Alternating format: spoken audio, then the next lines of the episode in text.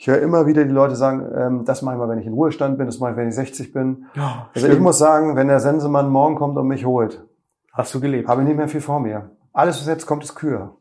Ja. Warum sollst du was im nächsten Jahr machen, wenn du es in diesem Jahr machen kannst? Warum nächste Woche, wenn du es diese Woche machen kannst? Warum nicht eigentlich heute?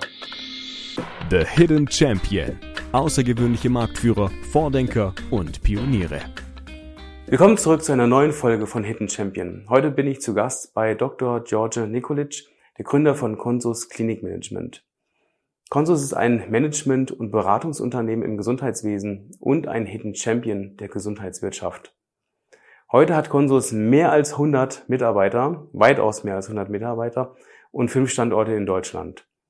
Wie ihm das alles gelang, wie schnell er das schaffte, was dabei nach Plan lief und was vielleicht auch nicht, das hören wir jetzt von George selbst. Hi George, wie geht's dir? Hallo Johannes. Ja, sehr gut. Vielen Dank. Was war der beste Rat, den du je bekommen hast? Tja, das ist schwer zu sagen. Ich glaube, das kann man gar nicht nur beruflich oder privat sehen, sondern das muss sich auf beides beziehen. Ich glaube, der beste Rat war gewesen, das letzte Hemd hat keine Taschen. Also im Hier und Jetzt leben, mit anderen Worten. Bist du ein Lebemensch? Würde ich schon sagen, ja. Und zwar beruflich wie privat. Also Du lebst also deinen Job. Ja, auf jeden Fall. Und zwar so, dass es mir auch Spaß macht. Ich hoffe auch, dass es den Mitarbeitern Spaß macht. Ja, glaube ich. Was war dein größter Fehler?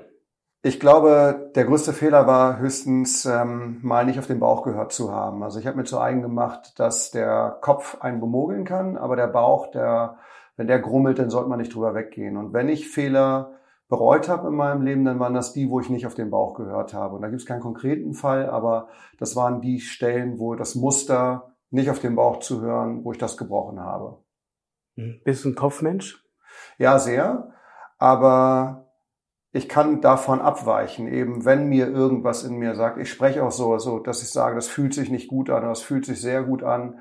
Und auch, es gibt ja so im Volksmund so Dinge, ein gutes Bauchgefühl haben oder schlägt auf den Magen. Also ich bin so einer, der aus der Bauchgegend sehr agiert, aber das Ganze muss so sein, dass der Bauch allein mir nicht reicht. Es gibt Menschen, die können nur aus dem Bauch raus agieren. Also ich die, die Schwerkraft kriege ich aus dem Kopf nicht ausgeblendet.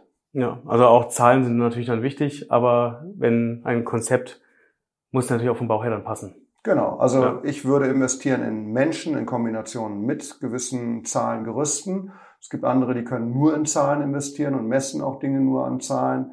Ähm, ich brauche die Kombination, aber im Wesentlichen ist es so, dass der Bauch halt eben zum Gesicht zur handelnden Person halt eben passen muss und das, äh, damit bin ich ganz gut gefahren. Kleine Abseitsfrage, du oder dein Unternehmen gibt's jetzt seit zehn Jahren. Ähm, und wenn du jetzt zehn Jahre zurückschraubst und mal die zehn- letzten zehn Jahre betrachtest, die meisten wichtigen Entscheidungen, waren die eher Kopf oder waren die aus dem Bauch heraus? Das waren Bauchentscheidungen, ähm, die wesentlichen Entscheidungen. Also allein die Gründung ist ja eine Bauchentscheidung, dass man sagen muss, jetzt springe ich einfach mal, jetzt mache ich das einfach mal. Keiner sagt einem, wie es läuft. Und jetzt Covid, muss man auch sagen, hat dann auch nochmal nachdenklich gemacht, weil man ja so ein paar Kalkulationsgrößen eben anders eingeschätzt hatte. Und ähm, das lief alles im Bauch. Im Übrigen auch die ganze Truppe zusammenzuhalten, zu motivieren, das sind alles Dinge, die kriegt man ja gar nicht irgendwie analytisch herbei, sondern die kriegst du hin, indem du so redest, wie du es auch denkst. Und ähm, klar denkst du mit dem. Kopf, aber ich denke schon, dass ich ein sehr bauchgetriebener äh, Mensch bin. Auch wahrscheinlich, was die Mitarbeiter angeht, ne? Die müssen passen im Team. Ja, ja also ich, ähm, wir haben eine sehr hohe Autonomie im Unternehmen und die Teams dürfen selber entscheiden, wer zu ihnen passt. Und ich habe erst ein einziges Mal ein Veto eingelegt. Ähm, und das war nicht wegen der Fachlichkeit, da hätte es gepasst, sondern weil es ähm, in dem Fall, glaube ich, der Fingerhutgift gewesen wäre, der das Ganze umgekippt hätte, was Stimmung betrifft. Da haben bei mir alle Alarmglocken geschlagen und ähm, wir haben mittlerweile auch so die Diktion, dass wir die richtigen Menschen suchen. Also Fachlichkeit ist in unserem Bereich unabdingbar. Aber wenn wir jemanden haben, der fachlich top ist und menschlich nicht passt, würden wir den nicht nehmen. Wenn du mal zurückgehst vor diese Zeit, bevor du gegründet hast, du hast ja einen Doktortitel. Mhm. Das heißt, du kommst aus dem Medizinbereich. Mhm. Was hast du vorher gemacht? Und, und dann, warum bist du da rausgegangen und machst heute das, was du jetzt machst? Ja, guter Punkt. Also ich habe im Studium immer schon, im Medizinstudium schon sehr viel nebenher gemacht. Tausend unterschiedliche Sachen. Kellnern auf dem Bau, hatte einen Job in der Formel 1, ganz irre Sachen waren dabei gewesen. Habe also schnell gemerkt, dass man irgendwie die Miete bezahlt kriegt, wenn man fleißig ist im Leben. Und gerade Kellnern war ein toller Job, da ganz ehrlicher Job. Wenn du freundlich bist zum Gästen und zum Kunden, kommen sie wieder und dann geben sie auch Trinkgeld. Also es war schon, da habe ich sehr ehrlich gelernt, das Leistungsprinzip im Grunde kennenzulernen. Und dann kam die Medizin und aus der Medizin habe ich mich wegbewegt, weil ich es nicht mehr ertragen konnte, wie unfassbar unsinnig Krankenhäuser organisiert sind. Also es war, leuchtete mir null ein, wieso wir uns überraschen lassen von Patienten, wieso wir auch vorangemeldete Bestellungen oder Einbestellungen von Patienten, wieso wir das nicht gut durchdacht haben, wieso ähm, Ärzte unsinnige Tätigkeiten ausführen, wieso Pflegekräfte pflegefremde Tätigkeiten ausführen, die sie eigentlich gar nicht machen müssten, was andere machen könnten und dass an anderen Stellen aber ärztliche und pflegerische Kapazität gefehlt hat.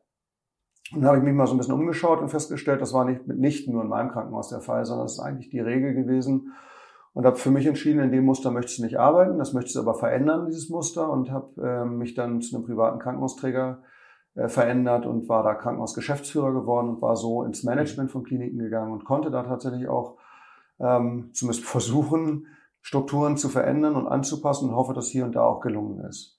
Mhm. Und dann irgendwann kam die Entscheidung, das war eigentlich, hing mit der Geburt unseres ersten Kindes zusammen, dass wir Berlin, wo ich da zuletzt gewesen bin, äh, verlassen werden und ins ländliche ziehen wollen. Und dann ergab ein Zufall das andere. Und ich bin da ehrlich, man lässt sich natürlich gerne auch feiern für Dinge, aber hierfür kann ich mich nicht feiern lassen. Das war so nicht geplant. Also war in einer guten Zeit, glaube ich, in einem guten Ort und habe ein gutes Netzwerk gehabt und vielleicht ein, zwei gute Ideen.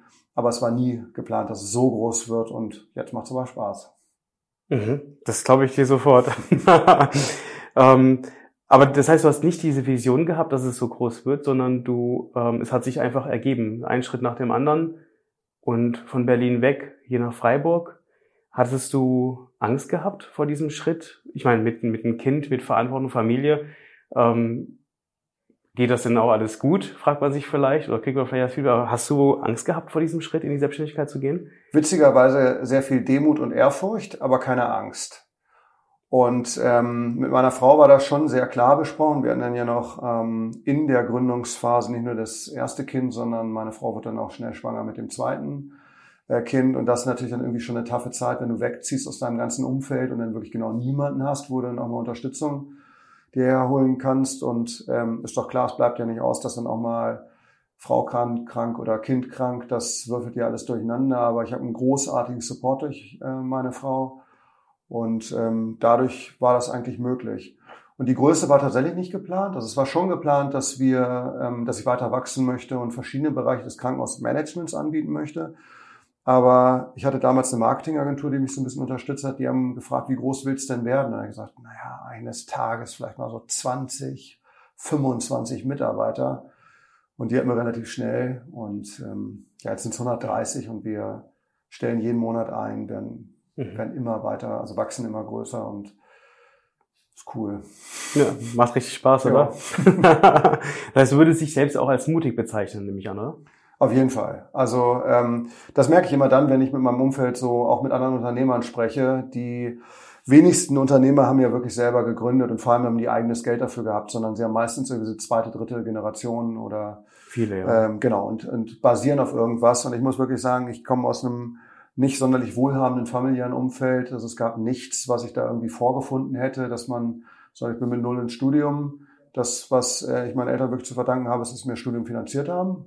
Und ansonsten habe ich immer für mich selbst äh, mhm. gesorgt. Und äh, wenn ich jetzt sehe, wie mein Umfeld da agiert, dann ist die Normalität eben, dass man schon was hat und dass man nichts gefährdet. Und insofern würde ich schon sagen, dass ich wahrscheinlich eher mutig bin. Ich selber sehe das so nicht, so richtig für mich, weil es meine Normalität ist. Aber wenn ich das schon abgleiche mit vielen anderen Unternehmern, würde ich schon sagen. Bist du jemand, der gut abgeben kann? Das musste ich lernen. Das musste ich lernen. Es gibt äh, eine Runde von Freunden, mit denen ich einmal im Jahr ins Skilab fahre, sind fast alles Unternehmer. Mhm. Ähm, bis dahin eigentlich alle ganz erfolgreich. Mittlerweile muss ich mich nicht mehr verstecken. Ähm, ähm, aber da war es so, dass ein guter Freund von mir, ähm, alter Schulfreund mir sagte, du musst lernen abzugeben. Du musst lernen, dass du nicht mehr jeden Auftrag selber schreiben kannst und du wirst auch Aufträge verlieren, die du gekriegt hättest, aber du wirst welche kriegen, die du nicht gekriegt hättest, die dir geholt mhm. wurden. Das musst du lernen, sonst wirst du nicht unternehmerisch wachsen. Da habe ich hingehört und das stimmt. Und seitdem glaube ich schon, dass ich ziemlich gut abgeben kann. Wenn mhm. die Werte des Unternehmens vertreten werden. Also es gibt Dinge, da quatsche ich immer noch mit rein. Da ist mir einfach wichtig, ich möchte nicht, dass wir einen Arbeitsvertrag auf irgendeinen billigen Papier ausdrucken, das aussieht wie Butterbrotpapier, dass wenn es vors Licht hältst, dass du durchgucken kannst. Da finde ich einfach, nee, unsere, unsere Mitarbeiter verdienen, das anständig ist. Ich will, unsere Giveaways, unsere Coolies, die müssen vernünftig in der Hand liegen und im Übrigen auch nebenher schreiben, wenn man sie über Papier sieht. Ja. Und bei solchen Sachen habe ich einen Knall. Aber ansonsten ist das so, ich rede den Leuten überhaupt nicht rein, wie sie ihre Arbeit machen sollen. Also ich habe mich bemüht, Leute zu finden, die das, was sie tun, erheblich besser können, als ich es kann. Mhm. So, was soll ich denn dann reinquatschen, wie wir Krankenhäuser bauen? Das wissen, das wissen unsere Architekten. Ja. Was war es ein langer Prozess, das zu lernen? Ein Mitarbeiter, zwei, drei, das ist dann, da ist man noch sehr, sehr eng und muss sehr, sehr viel absprechen. Mhm. Und dann kommt es wahrscheinlich irgendwann der Punkt, da geht es auch gar nicht mehr. Das sind so viele Projekte am Start, wo du gar nicht mehr mitmischen kannst, oder? Das ist absolut so. Also ich lasse mich zum Teil freudig überraschen, wo wir überall tätig sind. Das kriege ich zum Teil gar nicht mehr mit. Bei den großen Projekten natürlich schon, also bei denen, die eine sehr hohe Personalbindung haben oder aber die ein, ähm, eine hohe Aufmerksamkeit haben, wo ähm, die Politik zum Beispiel involviert ist und wo jederzeit auch mein Telefon klingeln kann und ich natürlich sprachfähig dann sein äh, muss. Ich interessiere mich natürlich auch dafür. So ist es nicht, aber man kriegt wirklich nicht mehr alles ähm, im Einzelnen mit. Ich glaube schon, dass der Prozess eigentlich einigermaßen schnell ging. Das liegt auch daran, dass ich davon überzeugt bin, dass starke Leute starke Leute um sich scharren und ich habe durchaus sehr selbstbewusste Menschen um mich rum und die wissen auch, wie sie mich managen müssen und ähm, haben mich, glaube ich, auch dahin erzogen, dass ich auch loslassen muss, weil der Deal auch einfach lautet, du weißt, was du kannst, du ähm, hast das jahrelang gemacht in einem Umfeld und möchtest jetzt von der Kette gelassen werden und das wirklich so machen, wie du eigentlich immer überzeugt warst, dass es organisatorisch sinnvoll ist. Mhm. Wenn ich dir diese Luft zum Atmen organisatorisch wieder nehme, habe ich dir eigentlich deinen Motor sozusagen gebremst. Und ähm, das funktioniert sehr gut. Und das ist so, dass ich wirklich Bereiche habe, da werde ich auch freundlich wieder ausgeladen und gesagt, jetzt lass uns mal, wir wissen schon, was wir tun. Und ehrlich gesagt, so soll es sein. Das ja. ist top. Ja. Hattest du das Gefühl, als du noch im Krankenhaus Arzt warst, dass du ausgebremst wurdest? Ein Krankenhaus ist ein extrem reguliertes Umfeld und da wirst du notgedrungen ausgebremst. Und wenn du diesen Rahmen aber erkennst und innerhalb dieses Rahmens dich austobst, dann wird das sehr schnell wertgeschätzt, weil du auch im Krankenhaus sehr kluge Leute hast. Das hat gar nicht, man denkt dann immer gleich an die Ärzte, das ist mitnichten der Fall. Du hast im Labor, in der Pflege, überall hast du kluge Leute. Und ähm, die haben die besten Ideen. Und dann ist es eigentlich an dir als Geschäftsführer, dass du das, was möglich ist, auch ermöglicht. Und ich glaube, wenn die Leute das erkennen, dass du ihnen eigentlich nur das Beste willst innerhalb der wirtschaftlichen Notwendigkeiten, in denen du dich bewegst, aber dass es erstens überhaupt kein richtig und kein falsch gibt, ob man nach links oder rechts abbiegen, sondern dass das gemeinsame Ziel erreicht werden muss und dass du auch gar nicht schöner oder schlauer bist als die und dass deren äh, dass, dass es ja um deren Alltag geht. Und du sagst, mach's doch so, weil wenn ihr es nicht macht, muss ich es doch machen. Also macht ihr es doch besser, als ihr euren Alltag äh, bestimmt und organisiert. Dann wird das sehr schnell wertgeschätzt und das war auch das Feedback, das ich gekriegt habe, wenn ich die Kliniken hier wieder verlassen habe. Also ich war ja im mhm. Konzern, das heißt Veränderungen, auch Standortwechsel gehörten zur Karriere dazu. Und insofern gab es auch dieses Element des Feedbacks bei, äh, beim Verlassen eines Standorts, das gab es.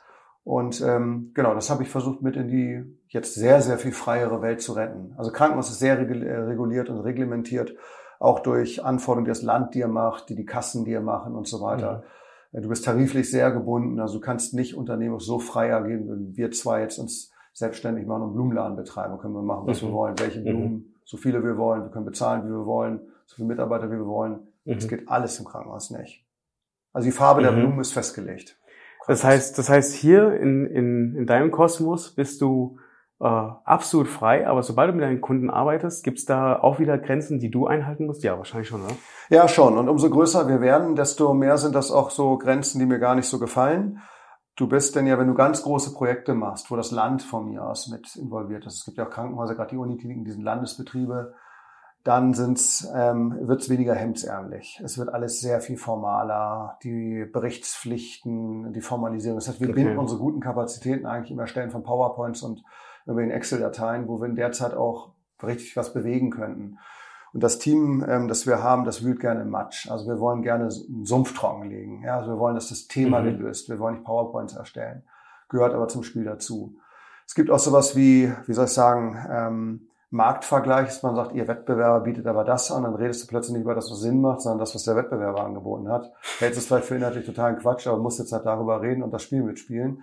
Mhm. Ähm, das ist natürlich nicht ganz so schön, aber ich kann, und das ist immer noch unser großer Trumpf, ich ähm, kann auch unseren Kunden gegenüber genauso auftreten, wie ich auch wirklich bin. Mhm. Und zwar kann ich, wenn die Tür zu ist, auch sagen, ich halte das für ziemlich Unsinn, was wir da gerade machen. Können wir alles machen, aber es ist eigentlich Quatsch, ihr Problem liegt doch eigentlich ganz woanders.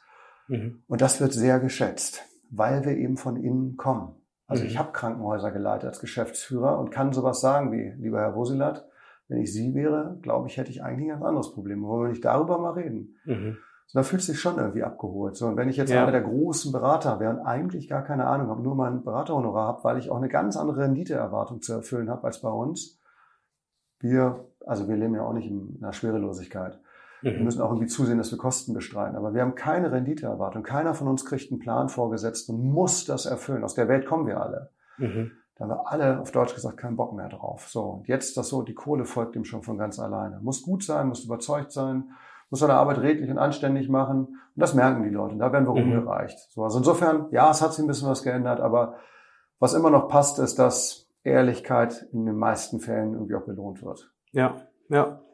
Ich glaube auch, je, je größer die, die Verantwortung in einem, von einer Person ist, desto mehr schätzt die die Ehrlichkeit, weil viel Ehrlichkeit versteckt wird. Also ich glaube, dass wenn, äh, das will ja keine Namen nennen, aber ich habe schon viele Unternehmer interviewt und da gibt es auch teilweise welche, die so überall ihr, der Schatten, der ist halt überall. Mhm. Und ich glaube, dass das ziemlich eingrenzen kann.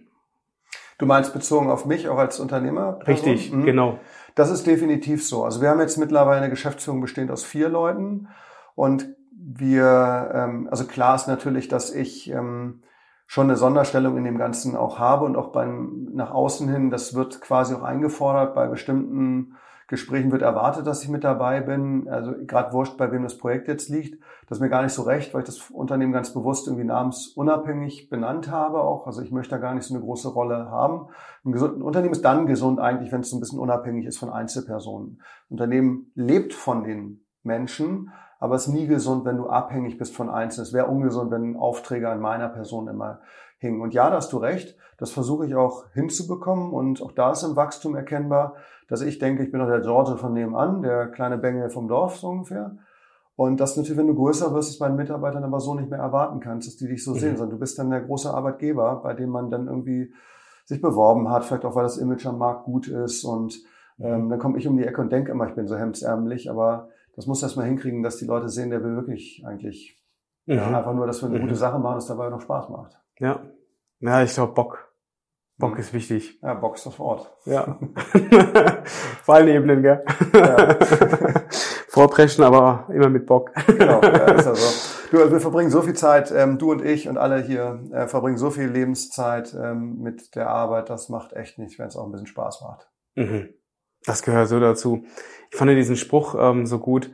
Finde etwas, was dich begeistert und begnüge dich niemals mit etwas Geringerem. Mhm. Und das, wenn man das kann man ja auf alles setzen. Das kann man auf Menschen setzen, die, ähm, die, die, also die auch Energie mitbringen und nicht nur Energie ziehen, mhm. die ähm, mit denen ein Auge auf, mit dem man auf Augenhöhe ist, mit dem es einfach Spaß macht.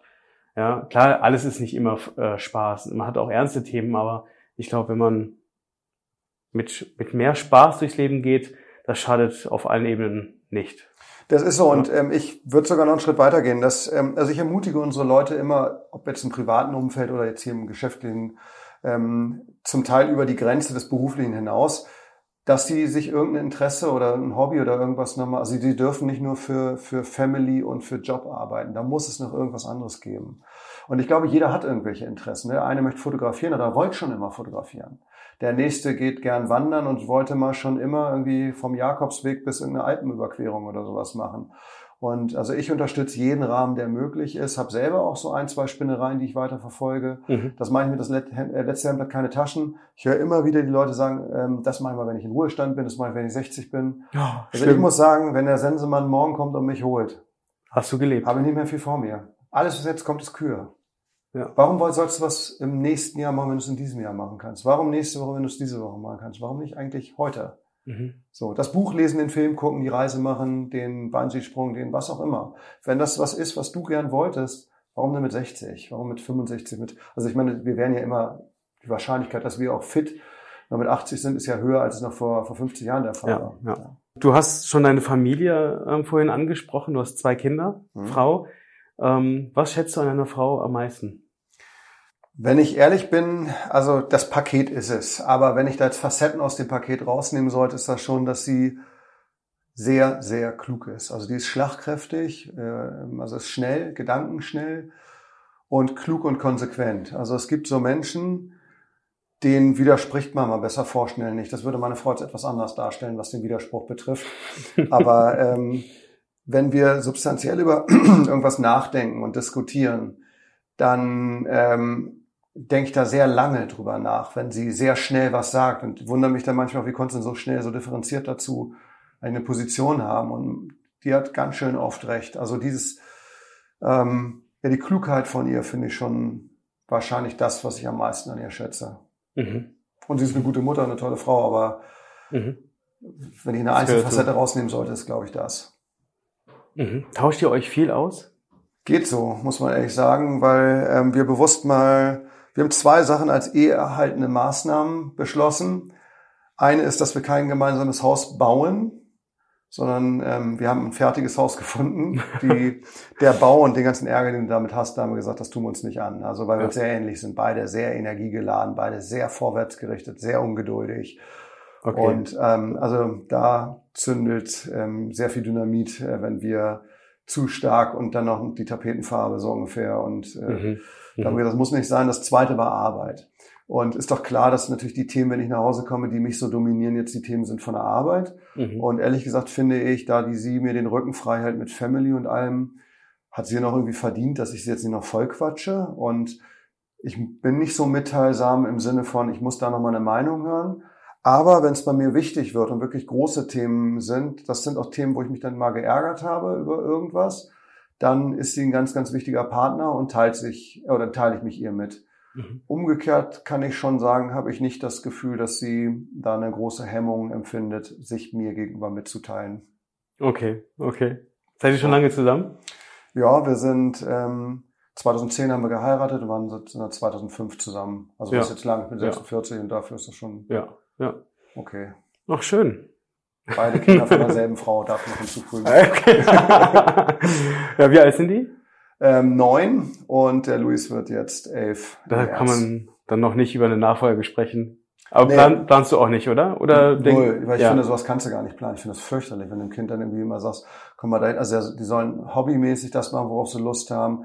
Die sollen ähm, vom Job her das machen, worauf sie Lust haben. Und ich denke mir immer so, wieso haben wir eigentlich so viele erfolgreiche Sportler, Künstler oder irgendwas? Weil die nicht Bankkaufmann machen mussten. Mhm. Weißt du, und wenn du irgendwie auch willst, dass du die Breite des Spektrums weiter hast, dann musst du irgendwie zulassen, dass auch das möglich wird. Ja. Aktuell sehe ich ähm, eine relativ hohe Wahrscheinlichkeit, dass mein Sohn irgendwie so ein Fortnite-Zocker wird und dann hoffentlich auch mal eine Million in Las Vegas gewinnt. Das wäre toll, aber aktuell sehe ich ihn eher da und ähm, bei meiner Tochter sehe ich sehr viel mehr Optionen aktuell. Okay, ja gut, aber das ist noch viele, viele Jahre ja, Zeit, ja, gell? Da nur, tut das haben so viel. unsere Eltern auch über uns auch gesagt, dass wir die falschen ja. Sachen machen. Ne? Ja. Ich habe auch am Anfang, ähm, man, irgendwann kommt man natürlich in die, in die Phase, wo man eine Entscheidung treffen muss, was mhm. willst du jetzt machen, ja? Und dann habe ich angefangen, BWL zu studieren. Mhm. Und im ersten Semester wusste ich genau, 550 Kommilitonen neben mir in dieser großen Aula und da dachte ich, ich kann hier der Beste nicht werden. Ich habe da keinen Bock drauf. Mhm. Ich muss sofort aufhören. Mhm. Und dann bin ich aus dieser Aula raus und es war klar, dass ich aufhöre. Mhm, okay. Und ich hatte dann zum Spaß zwar noch die Prüfung mitgeschrieben, hätte ich es lassen können. Buchhaltung habe ich geschafft, aber das andere nicht. Aber ich wusste sofort, ich gehe da raus und ich mache genau das, worauf ich Bock habe. Mhm. Und es war damals die Fotografie. Mhm. Ja, und dann ähm, war das genau mein Ding. Und dann bin ich da drin gut geworden und ähm, daran gewachsen. Und heute haben wir auch ein paar Mitarbeiter, über 20 Freiberufler.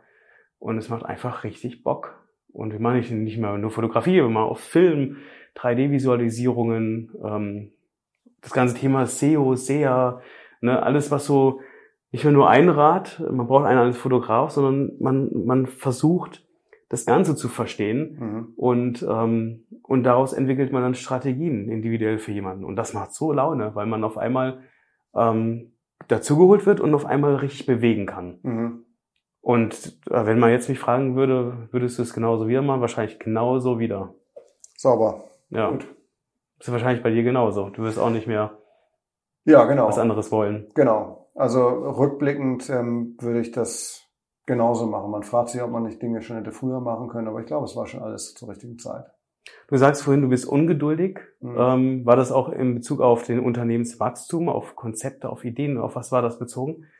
Eigentlich auf alles. Also ich bin ähm, in viel zu ungeduldig, muss ich sagen. Ne? Also ich ähm, drehe durch, wenn ich in einer Supermarktkasse stehe und denke, das ist jetzt eine hausgemachte Schlange gerade ähm, vor mir, ja. die, wo alle sich überraschen lassen davon, dass irgendwann mal die Ware aufs Band tue und vom Band wieder in die Tasche und dann mein Portemonnaie suche und so weiter. Also das ist was, ähm, dafür bin ich nicht gemacht. Ähm, da habe ich ähm, Abwehrstrategien jetzt für mich entdeckt, damit ähm, es äh, zu keinen Fremd- und ähm, Selbstverletzungen kommt äh, Situation, aber natürlich auch in jeder anderen Sache. Also ich bin sehr hart zu mir selber, ich erwarte wirklich viel von mir, äh, belade mich auch relativ viel mit unterschiedlichsten Themen, versuche das auch mal breit zu gestalten, weil es das Salz in der Suppe ist. Aber diese Ungeduld habe ich auch im Unternehmen. Und ähm, was ich dann auch wirklich irgendwie schwer ertragen kann, ist, wenn ich das Gefühl habe, dass Dinge nicht möglich sind und dass nicht möglich sein zum Selbstzweck ähm, wird. Es ist total okay, wenn man Ideen beerdigt, weil sie wirklich irgendwie unklug sind oder irgendwas in der Art, aber äh, wenn ich das Gefühl habe, es wird irgendwie so halb gar nur vorangetrieben, das, ähm, das möchte ich nicht. Und das möchte ich eigentlich in keiner Lebenslage. Ne? Das möchte ich auch, dass die, ähm, die Kids können, also ich freue mich, wenn die was mit Leidenschaft machen. Ne? Und ähm, wenn die Dinge nur so vor sich hin dümpeln im Leben, das finde ich Mist, weil dafür haben wir dieses eine Leben und das soll mhm. irgendwie einen auch erfüllen. Und mich erfüllt es halt nicht, wenn man alles so ein bisschen lahm und träge so vor sich hinlaufen lässt. Und ich brauche Action und mhm. ja. Deswegen hast du wahrscheinlich auch die Verantwortung gut abgegeben, ne? wenn man nämlich äh, dann für äh, Konzerne arbeitet, wo die Räder einfach ein Tickchen langsamer sind. Da ist ja Ungeduld etwas, was man nicht haben sollte. Ne? so. Ja, ja, absolut. Also du ähm, musst auch überlegen, an welchen Stellen entfaltest du Wirkung. Ne? Und ähm, wenn es darum geht, die Sachen sauber abzuarbeiten, dann ist das ein ganz, ganz wichtiger, das ist das Fundament für alles, wie es weitergeht. Ne? Du musst deine Arbeit sauber machen. Und da habe ich aber auch gemerkt, ich bin nicht derjenige, der eigentlich die Sachen so sauber abarbeitet, sondern derjenige, der Impulse setzt, der neue Ideen entwickelt, neue Türen durchschreitet und erwarte dann aber auch, dass der Rest wirklich total sauber läuft. Also das heißt bloß, wenn man sich irgendwie wegdreht und in die nächste Richtung schon marschiert, muss sauber laufen. Habe da großes Glück und wir haben auch muss man sagen, in den letzten Jahren sehr viel organisatorisch nachgezogen, dass wir die Maschen eng machen, dass es alles nicht zufällig ist, sondern dass die Projekte wirklich auch irgendwie gewissen mhm. Standards, auch qualitativen Standards folgen, dass wir Wissenstransfer haben und so weiter. Aber ähm, in der Tat ist das so, dass ich mit meiner Ungeduld natürlich auch ganz viel Neues entdecke. Also ich glaube, ich kann gut antizipieren, was in der nächsten Ecke lauert. Und ich bin total bereit, irgendwie zehn Ecken oder an zehn Ecken vorbeizulaufen, wenn hinter jedem zehnten Ecke irgendwas lauert was gut ist, dann kommt das bei mir halt häufig vor, weil ich mhm. wirklich viel mhm. sozusagen durch die Gegend tiger. Mhm. Cool. Hast du einen Mentor gehabt? Oder hast du einen Mentor aktuell? Aktuell würde ich sagen, nein. Ich ähm, glaube schon, dass ich Mentoren hatte und ich könnte auch einzelne Namen benennen. Ich glaube, dass ich ihn so ziemlich, vielleicht habe ich sogar einen und ihn erkenne ihn jetzt gerade nicht. Aber ähm, ich würde schon sagen, dass in den meisten Lebensphasen ich Mentoren hatte. Zumindest kann ich sagen, ist das so, dass ich immer sehr zu Leuten bewundernd aufgeschaut habe, die Dinge hinbekommen. Und ich habe jetzt auch das Glück, mit ganz vielen tollen Unternehmern zu tun zu haben. Das sind zum Teil ganz andere Kragenweiten natürlich, also die weit, weit über uns sind. Und beobachte da halt viel und gucke, wie die das machen. Und habe mir ganz, ganz viele Dinge, aber auch Warnungen, aber auch Hinweise von Leuten immer zu eigen gemacht. War witzigerweise auch da im letzten Sommer mit einem alten Freund zusammen, dem ich mal gesteckt habe, was die letzten Jahre mir bei ihm abgeschaut habe. Und er konnte es gar nicht glauben. Er sagt, das habe ich dir mal gesagt, echt?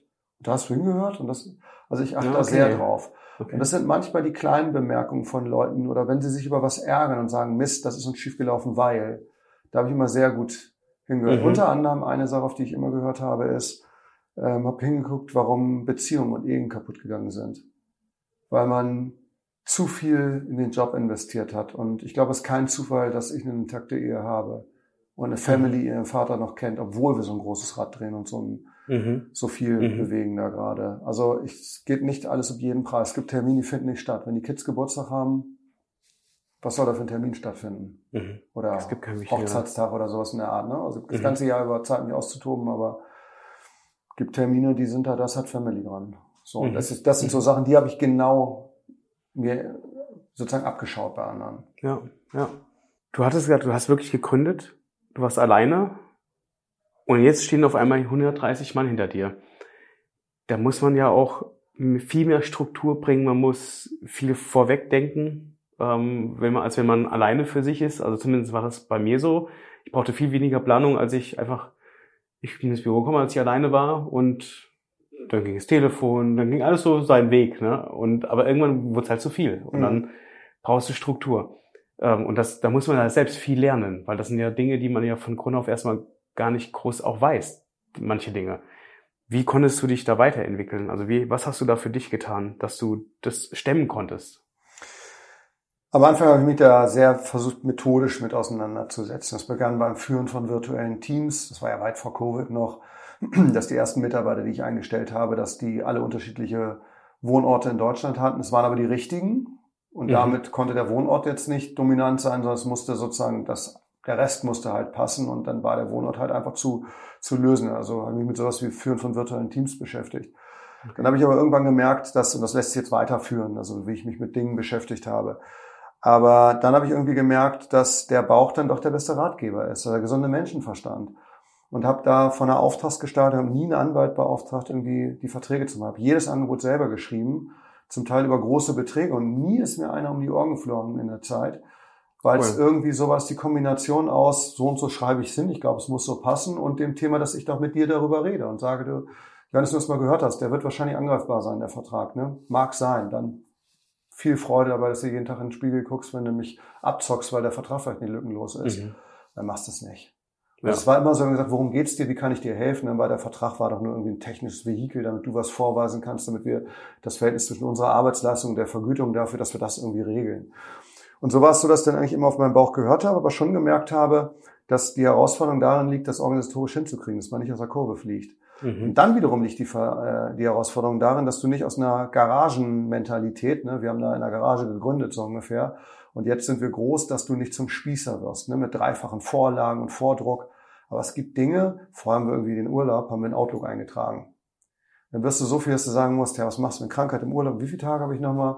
Also musst das regeln. So fängt mhm. die Spießigkeit langsam an. Aber es geht nicht anders. Ne? Es gibt mhm. ein paar Dinge, die, da muss die Hemdsärmlichkeit enden, sonst endet es im Chaos. Mhm. Und da war aber so, dass ich dann ähm, Leute mir dann halt rangeholt habe, die sich auch darum gekümmert haben. Und ehrlich gesagt ist doch meine Aufgabe, nur zu erkennen, dass wir einen Organisationsrahmen brauchen, den Organisationsrahmen mit Leben zu füllen. Da nehmen mir die mhm. Leute dazu und sagen, wie wollen wir eigentlich zusammenarbeiten? Da haben wir relativ viele Workshops und so gemacht. Und ich habe eine sehr ausgeprägte Kommunikationsstruktur und mhm. eine, wir haben eine sehr gute Kommunikationskultur. So, und innerhalb dessen ist das so, dass die Leute wirklich, wenn sie Ideen reinbringen, dass sie die auch, dass die weiterverfolgt werden. Wir machen Strategie-Meetings regelmäßig, über Hierarchiestufen hinweg. Mhm. Und da kommen auch solche Sachen wie, wir machen Dinge, die sind Quatsch. Und dann sage ich dann, schaffen Sie es ab. Wir haben ein Management-System, wo wir sehr klar wissen, was unsere Vision, unsere Mission ist. Wir brechen das auf Quartale runter, was wir in dem nächsten Quartal erreichen wollen, um diese Strategie.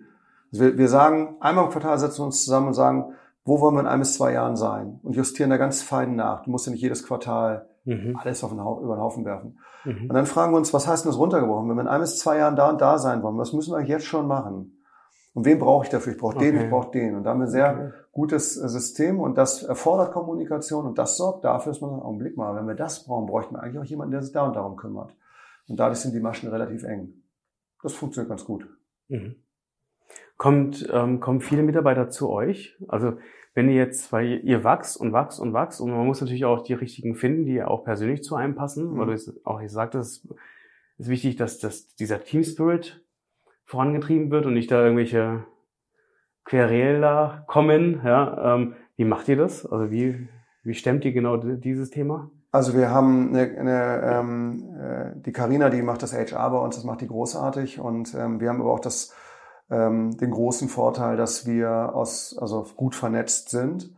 Ähm, okay. Wir haben eher sogar das Problem, dass wenn wir in der Klinik sind und denen helfen, dass die Guten, die da sind, gern zu uns wechseln wollen, weil sie sagen, endlich kommt jemand ein guter Drive rein. Wir können aber nicht die Guten irgendwie einen nach dem anderen abziehen. Das heißt, wir haben goldene Regeln, dass wir von Kunden keine, ähm, ja. keine Mitarbeiter nehmen. Und trotzdem ist es so, dass wir einen super ähm, Zulauf haben, auch was Initiativbewerbungen betrifft, also Leute, die wirklich bei uns arbeiten wollen. Ähm, werden aber auch da natürlich nachziehen, weil wir wollen, dass es so bleibt im Employer Branding. Und viele von uns kommen aus großen Konzernen, die meisten aus mhm. dem größten Krankenhauskonzern und ja, die haben bestimmte Art mit Führungskräften umzugehen. Das ist unser Schaden nicht gewesen in der Vergangenheit, weil das jetzt entweder unsere Auftraggeber, unsere Mitarbeiter sind. Und wir hatten mal irgendwann mal so aus Spaß gesagt, eigentlich müssten wir einen Präsentkorb hinschicken und sagen, bleibt wie ihr seid, vielen Dank für alles. genau, also das, aber das, das wird, auch das wird abebben. Und ich glaube, dass der Markt sich weiter ändert, aber weißt du, ich bin dir gegenüber so, wie ich den Mitarbeitern bin, ich bin den Mitarbeitern so, wie ich den Kunden gegenüber bin und den einen gefällt das ja gar nicht und den nächsten gefällt es gut und denen es ja, gut gefällt, ja. die merken sich das und wir haben jetzt auch bis zu Vorständen, und man würde sich wundern, wer, wer bei uns einen Fuß in die Tür gestellt hat und gerne mal ja, anklopft und bei uns mhm. arbeitet, sich mhm. vorstellen kann zu arbeiten. Das ist toll so. Bist du risikofreudig? Ja, das will ich auf jeden Fall sagen. Was bedeutet für dich das Risiko? Dass du Entscheidungen triffst, ohne zu wissen, ohne eine Rückfalllinie zu haben. Also Dinge, die schiefgehen können. Deiner Überzeugung zu folgen und, ähm, und ähm, da auch, wie soll ich sagen, ins Dunkle zu tappen. Aber wenn du sagst, wenn sich das auch wieder richtig anfühlt, dann äh, kenne ich total viele, die sagen, aber ich habe da gar keinen Fallschirm dabei oder irgendwas und Hosenträger und Gürtel, das bin ich nicht. Mhm. Also es ist ja gucken, nie, kom nie komplett unkontrolliert, ja. weißt du, ja, ja. im Leben. Also wir haben ja so viele Erfahrungswerte, ja. ähm, das, also sowohl privat als auch beruflich und wenn du mal aufs Gaspedal latscht auf der Autobahn, dann weißt du auch, also wird's ja nicht wie, wie vollkommen bescheuert und blind und mit verbundenen Augen und dabei noch am Handy spielen. Das machst du ja auch wieder nicht. Ja. Sondern mit 200 habe ich nicht das Gefühl, dass mich das umbringt. So und mhm. Mhm. mal so zu formulieren, kann auch mhm. 210 Mal werden. Ja. Was bedeutet für dich Sicherheit? Sicherheit heißt, dass das Risiko eben nicht ins Bodenlose, sondern dass das, ähm, äh, in welcher Lage auch immer, dass das abgefedert wird. Und du brauchst irgendwie eine Mischung aus beiden. Und irgendwann übernimmst du ja Verantwortung nicht nur für dich, sondern auch für Mitarbeiter und so weiter. Deshalb ist das so, dass ähm, ähm, man natürlich irgendwie kontrollierte Risiken dann geht, aber ähm, das sind so die, die, die Pole zwischeneinander. Mhm. Das eine ist, du weißt nicht, wie es ausgeht, das andere ist, ja gut, wenn es schief geht, kriegen wir immerhin das. Mhm. Wenn, wenn du einen Tipp hättest für einen jungen Unternehmer, wie würde der Tipp aussehen? Gut zu sortieren, wem man zuhört und sich auf keinen Fall irgendwie das Ganze klein und schlecht quatschen zu lassen. Man ist umgeben von Leuten, die einem tausend Gründe nennen, warum Dinge nicht klappen. Weil sie selber auch vielleicht, also Missgunst ist ja ein ganz präsentes Element im Leben. Und es gibt so viele Leute, die sich selber nicht trauen, ihr Leben in den Griff zu kriegen und, und einen Schritt zu wagen und deshalb irgendwie das Umfeld auch klein halten wollen. Und da darf man sich nicht ähm, äh, klein halten lassen, ich glaube aber, dass man durchaus auch von klugen Leuten umgeben ist und wenn man Leuten zuhört, die vielleicht auch einen Schritt von anderen im Leben hinbekommen, ob das im Sport ist, ob das mhm. irgendwo in einer anderen Lebenslage ist, dann würde ich den Leuten auch zuhören. Aber ich würde auf jeden Fall sagen, hört auf euren Instinkt, hört auf euer Bauch. Und wir haben auch zum Teil habe ich mit Leuten zu tun, die haben sich bei uns beworben und haben mir erzählt, was sie vorhaben. Und da habe ich gesagt, ich kann dir keinen Job anbieten.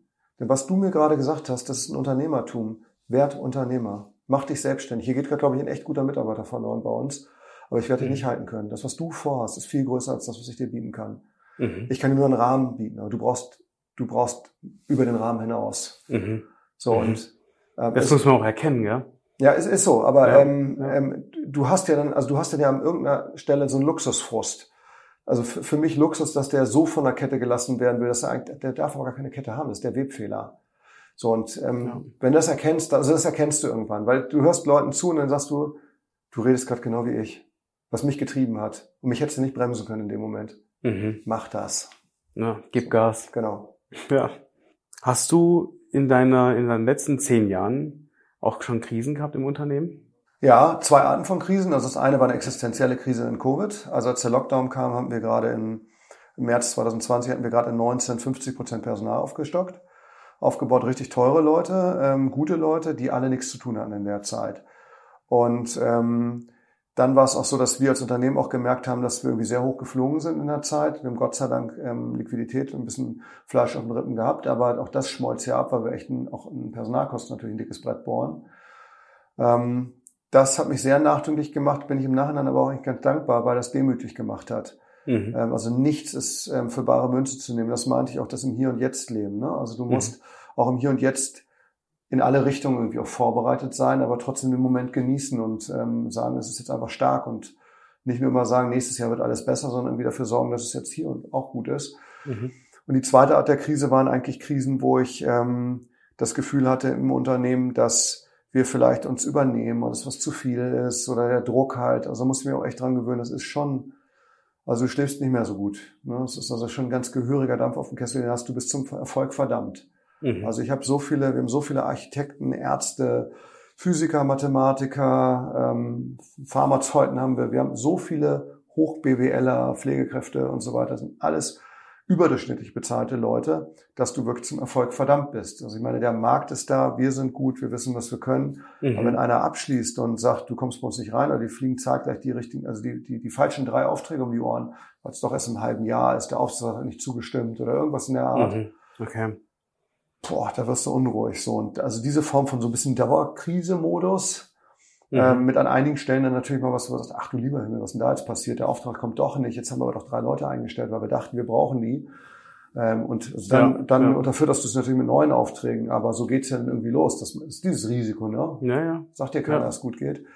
Ähm, das ist eine, aber Covid war schon, also erste Jahreshälfte oder sagen wir mal so bis September 20, das war eine taffe Zeit. Mhm. Das war so, mhm. dass ähm, ich schon gedacht habe, okay, weil ich alles immer im Unternehmen gelassen habe. Ne? Ich habe nicht groß was rausgenommen, sondern immer neue Leute investiert. Mhm. Und dann musst du aber zu Hause erklären, was da die letzten Jahre los war. Also die ganze ähm, auch zeitliche Aderlass, den du hattest, dafür, dass jetzt alles möglicherweise im Unternehmen ist und das Unternehmen aber gar keine Aufträge mehr erfüllen kann, weil es keine Aufträge gibt. Mhm. Krass, gell? Oh, das war, also, aber was soll ich sagen? Das ging in total vielen Branchen so. Und jetzt haben wir die Kurve gekriegt, aber sind viel, viel digitaler geworden, haben uns ganz anders gemanagt jetzt und soll ich sagen, für irgendwas war es gut gewesen. Ja. Ja, hattest du, äh, was hast du konkret gemacht in dieser Zeit? Ähm, ich sag mal, ab dem ersten Lockdown bis, wo du sagst, jetzt ist die Zeit überstanden. Ähm, wie hast du das hingekriegt? Viel, viel klare Erwartungen aussprechen. Auch wir mussten wirtschaftlich auch strenger werden. Also für uns war das, was reingekommen ist, eher zufällig. Also die Wirtschaftsplanung habe ich alleine gemacht. Jetzt ist es so, wir so einen Rolling Forecast haben wir eingeführt. Das heißt, jeden Monat sagen wir, was schätzt du, wo wir in sechs und in zwölf Monaten stehen. Es gibt da keine Erwartung, dahinter ist, wir wollen es einfach verstehen und nehmen da die Leute viel, viel mehr ins, äh, mhm, in die Verantwortung. Mhm. Das macht den Leuten auch übrigens, ähm, den Leitungen auch überwiegend Spaß, weil sie dann irgendwie auch das Gefühl haben, sie sind da irgendwie jetzt auch verantwortlich für was. Das sind ja alles irgendwie starke Leute. Ähm, wir sind viel digitaler geworden. Das heißt, jetzt kann nicht mehr so ohne Weiß abgeschlossen werden, also eine Klinik mit Betretungsverbot und wir gucken in die Röhre, sondern wir haben Modelle äh, modifiziert und können jetzt den Kliniken auch Unterstützung anbieten, ohne dass wir vor Ort sind. Mhm. Genau, und so ein paar andere Sachen noch. Aber das Kulturthema haben wir auch gemacht. Und leider Gottes hat sich herausgestellt, dass einige Leute sich dann irgendwie so eingeschlichen haben in den Teams, die wirklich nur zum Geldverdienen da sind und die überall arbeiten können. Und genau in der Krise brauchst du Leute, die bereit sind, die extra Meile zu gehen und die irgendwie auch ein Commitment zum Arbeitgeber haben. Und ähm, da haben wir gemerkt, dass so Leute sich komplett in die Hängematte verabschiedet haben. Und wenn das ganze Team mitzieht und das sind ein, zwei Leute, die es nicht tun, dann merkst du, dass es irgendwie auch nicht passt und dann knallt es eh. Und dann war ich richtig aufgefordert worden. Also es gab es wirklich, dass wir vom Team aufgefordert worden, George, du trennst dich bitte von dem. Und in einem Leitungsfall war es sogar so, dass mir gesagt wurde, wenn du dich von unserer Leitung nicht trennst, gehen wir alle. Oh. So, das war ein ja. sehr gesunder Prozess, der was mit uns nochmal gemacht, dass mhm. man dem nachgehen muss, obwohl das Thema Trennung für mich eine Katastrophe ist. Also ich möchte mich von niemandem trennen müssen. Mhm. Ja, ich das Gefühl habe, ich habe denen irgendwie eine Zusage gemacht, die müssen sich echt ja. darauf verlassen können. Ja. Ja. Na, das war eine Scheißzeit. Aber das hat einen auch irgendwie, das war irgendwie der Schritt von der unternehmerischen Pubertät zum Erwachsenen werden, kann ich irgendwie sagen. Mhm. Aber schön, dass du dann, dass ihr noch hier seid. ja, dass alles, dass alles funktioniert hat. Vielen, vielen Dank fürs Interview. Sehr gerne.